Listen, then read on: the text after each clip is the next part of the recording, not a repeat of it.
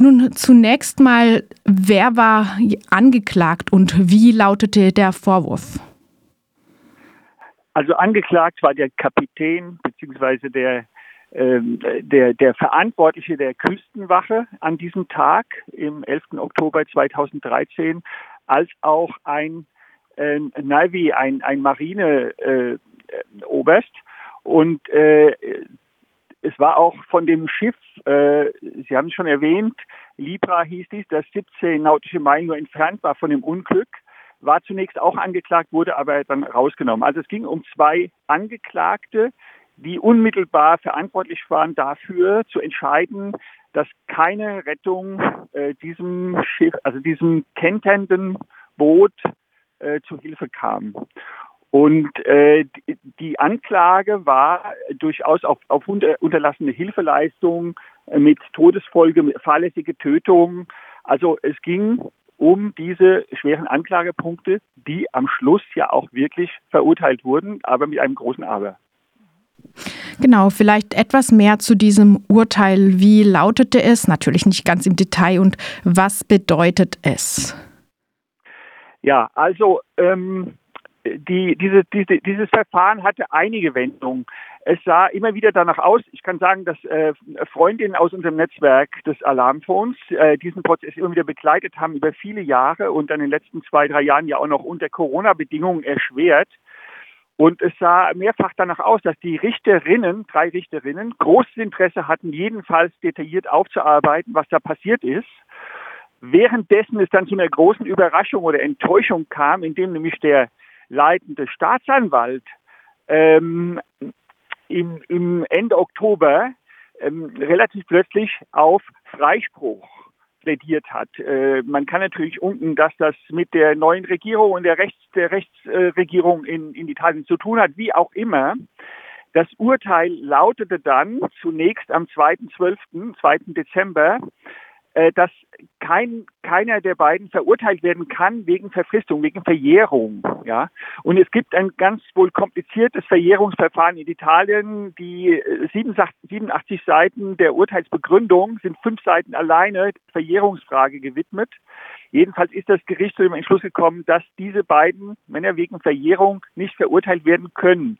Aber zwei Wochen später wurde diese Urteil, diese lange detaillierte Urteilsbegründung nachgereicht. Und da wurde sehr, sehr klar formuliert, dass es eben die Verantwortung der Küstenwache und der Marine war, diese Menschen zu retten, dass es um eine bewusste, bewusste unterlassene Hilfeleistung ging und damit die fahrlässige Tötung der Fakt war.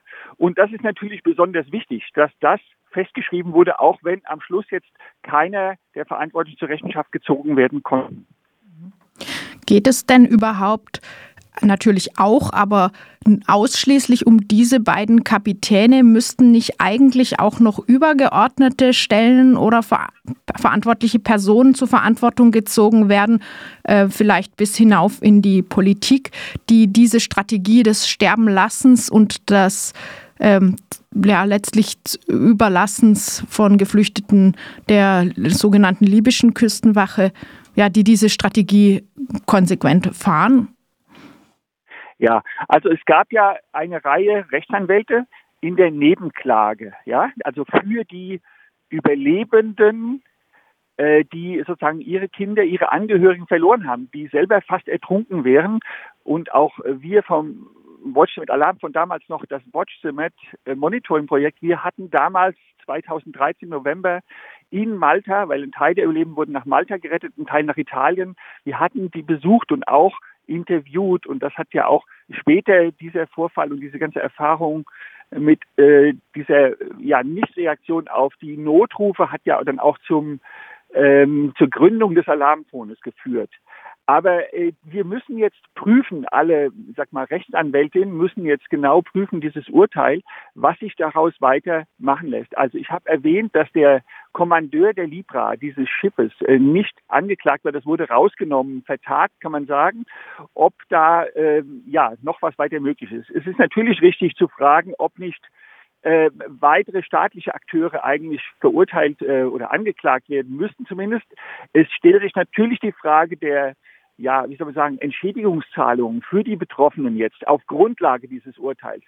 Ähm, ich bin kein Jurist. Ich glaube, da muss noch sehr viel jetzt geprüft werden. Aber dieses Urteil ist ein klares Zeichen dafür, dass der Staat unter, also und dass die Akteure unter allen Bedingungen verpflichtet sind, sofort und so schnell unverzüglich zu retten nach diesen Notrufen. Und das ist das wichtige Zeichen, auf dessen Grundlage wir jetzt auch weiterarbeiten müssen. Gerade vor dem Hintergrund, wir sehen, äh, die neue Regierung versucht, also im Moment vor allem die großen NGOs, die Rettungsschiffe, denen das Leben immer schwerer zu machen und sorgen damit indirekt für mehr Tote auf See. Und wir wissen, dass seit Jahren Malta vor allem, also die maltesische Küstenwache ja äh, quasi in aller Regel durch Non-Insisten, also durch unterlassene Hilfeleistungen äh, im Mittelmeer äh, ja, agiert.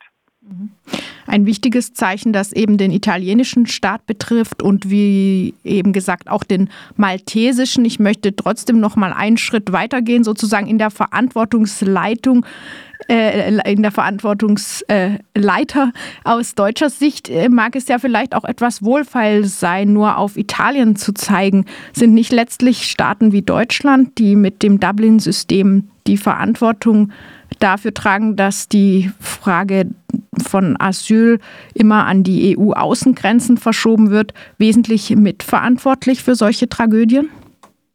Naja, auf jeden Fall sehen wir für das Sterben auf dem Mittelmeer, äh, für diese ständigen Toten, für die ständige unterlassene Hilfeleistung, für die regelmäßigen Pushbacks an allen Außengrenzen natürlich eine europäische Verantwortung und auch ganz, ganz stark eine deutsche Verantwortung. Ähm, ich meine, bei den Pushbacks, gerade wenn wir jetzt über diese Region reden, in der das passiert ist, was ist die Situation dort heute? Ähm, europäische Küstenwachen haben sich komplett zurückgezogen. Wir können uns erinnern, dass damals mit Mare Nostrum als Reaktion auf diese beiden großen Unglücke 2013 eigentlich die italienische Regierung einen ersten Schritt gemacht hat für ein proaktives Rettungsprogramm und sie wurden damit alleine gelassen. Alle haben gesagt, nein, und insbesondere auch Deutschland, nein, das machen wir nicht. Stattdessen wurde Frontex vorgeschoben, die letztendlich heute nur dadurch aktiv sind, dass sie mit Drohnen und Flugzeugen über das ganze Gebiet fliegen und die Boote, die sie sichten können, so, sofort an die libysche Küstenwache weiterleiten, um diese zurückzuschieben. Also wir haben heute eine tägliche Praxis von unterlassener Hilfeleistung und Pushbacks, illegalen Pushbacks in der libyschen, aber auch in der maltesischen Saatzone. Ja. Und insofern ist natürlich die Verantwortung liegt natürlich letztendlich bei der, bei der EU, also in den, in den ganzen europäischen Verantwortlichen.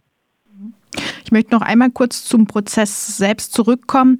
Der, ihr habt in der Pressemitteilung geschrieben, dass der Investigativjournalist Fabrizio Gatti äh, wesentlich ähm, dafür mitgesorgt hat mit seinen Recherchen, dass es überhaupt zu diesem Prozess kam. Und das scheint insgesamt ja eine sehr mühsame Sache gewesen zu sein, die, wie ausgeführt, sich so lang gezogen hat, bis jetzt die äh, Straftaten für die beiden Angeklagten verjährt waren. Wäre es wohl ohne diese journalistische Recherche gar nicht äh, zu einem Prozess gekommen und gleich angehängt die Frage, ist das der Normalfall, dass solche Unglücke erstmal gar nicht unbedingt juristisch verfolgt werden in Italien? Ja, genau. Das große Problem ist, ähm, dass also der große Teil der unterlassenen Hilfeleistungen wird nicht angeklagt. Das Problem ist ja, dass es Kläger geben muss, also Menschen, die daran beteiligt waren. Ja. Und ich glaube, das ist als allererstes nochmal zu bemerken, dass eben viele der Überlebenden gesagt haben, nein, das kann auf keinen Fall so stehen bleiben. Wir versuchen alles, alles und das war für die Menschen sehr, sehr anstrengend, nochmal durch alles durchzugehen, auch als Zeugen auszusagen. Also die Überlebenden, die Familien, äh, die sozusagen Anklage gemacht haben mit der, mit der Nebenklage und das vorangetrieben haben. Und Fabrizio Gatti war damals der Journalist, der alles recherchiert hat, der es damals in die äh, Öffentlichkeit gebracht hat, der angeklagt hat, dieses Children Shipwreck, ja, das Kinderunglück, weil sehr viele Kinder eben äh, dabei ertrunken sind. Und ja, man muss es so sagen, es ist die Zivilgesellschaft, ja, äh, die immer wieder darauf drängen muss, dass hier was passiert. Das ist dann diese juristischen Mühlen, haben wir jetzt gesehen, das ist neun Jahre her, ja. Äh, unglaublich langsam und trotzdem sieht man immer wieder, wie wichtig das ist. Wir haben ja ein ganz zentrales Urteil in Italien auf der europäischen Ebene, das sogenannte Hirsi-Urteil, in dem 2012, drei Jahre nachdem es passiert war, äh, Berlusconi, quasi ja die Regierung verurteilt wurde für die Pushbacks, die damals unmittelbar von der italienischen Küstenwache wurden Menschen abgefangen und direkt an die libysche Küstenwache übergeben. Ja, es hat damals drei Jahre gedauert, bevor dieses einschneidende Urteil kam. Wir hoffen jetzt ein bisschen, dass dieses Urteil, auch wenn keine konkreten Personen zur Rechenschaft gezogen werden wurden, ähm, dass es auch eine Signalwirkung hat und klar wird, es muss sofort gerettet werden, dass diese permanenten unterlassenen Hilfeleistungen, und wir erleben heute mit dem Alarmphone Fälle, in denen nicht nur fünf Stunden wie in dem vorliegenden Fall am 11. Oktober 2013, sondern 15, 30, 40 Stunden lang nicht gerettet wird, wo wir alarmieren als Alarmphone, die Öffentlichkeit, die Küstenwachen stündlich alarmieren und nichts getan wird. Und das ist jetzt der Punkt, dass wir auch wenn es jetzt so spät kam, aber trotzdem dieses Urteil nutzen, um weiter Druck zu machen, dass diese Praxis der unterlassenen Hilfeleistung und der Pushbacks aufhört. Zum Abschluss noch ganz kurz. Alarmphone unterstützt ähm, die Geflüchteten, die, äh, die Hinterbliebenen ähm, der äh, getöteten Geflüchteten, der ertrunkenen Geflüchteten. Wie geht es Ihnen jetzt nach diesem Urteil und wie geht es für Sie weiter? Ja, wie gesagt, wir werden versuchen, dieses Urteil ähm, ja, weiter zu gucken, was man damit weitermachen kann, auf juristischer Ebene, aber vor allem auch auf politischer Ebene. Wir haben im Alarmphone, wir arbeiten ja zu den verschiedenen Bereichen, äh, geografischen Bereichen im Mittelmeer, also auch in der Ägäis, auch im westlichen Mittelmeer, in Marokko, aber eben sehr zentral auch im, also im zentralen Mittelmeer. Ähm, wir hatten jetzt dieses Jahr, letztes Jahr 2022 über 600 Boote unterstützt, begleitet, alarmiert, ja. Und von daher ist das für uns ein, ja, ein ganz bedeutendes Urteil jetzt, mit dem wir natürlich, wie gesagt, Druck machen wollen auf allen Ebenen zusammen mit allen anderen Akteuren. Es gibt ja dort mittlerweile eine Rettungsflotte von 16 Schiffen, ja, größeren und kleinen Rettungsbooten, die nach wie vor auch den Druck aufrechterhalten, die dokumentieren. Es gibt die kleinen Flugzeuge von äh, Sea-Watch und von Pilot Volontaire und es gibt eben uns als Alarmphone. Also wir versuchen im zentralen Mittelmeer äh, jeden Tag so zusammenzuarbeiten, dass wir dokumentieren, dass wir Druck machen für Rettungen und da spielt natürlich jetzt dieses Urteil äh, uns insoweit in die Hände, dass wir zumindest nochmal sagen können, selbst ein höchstes italienisches Gericht legt nochmal klar, dass es diese Pflicht zur Rettung gibt, dass es keine Befehle geben kann zur, zur unterlassenen Hilfeleistung. Und das müssen wir jetzt, wie gesagt, so gut wie möglich in den nächsten Monaten nutzen.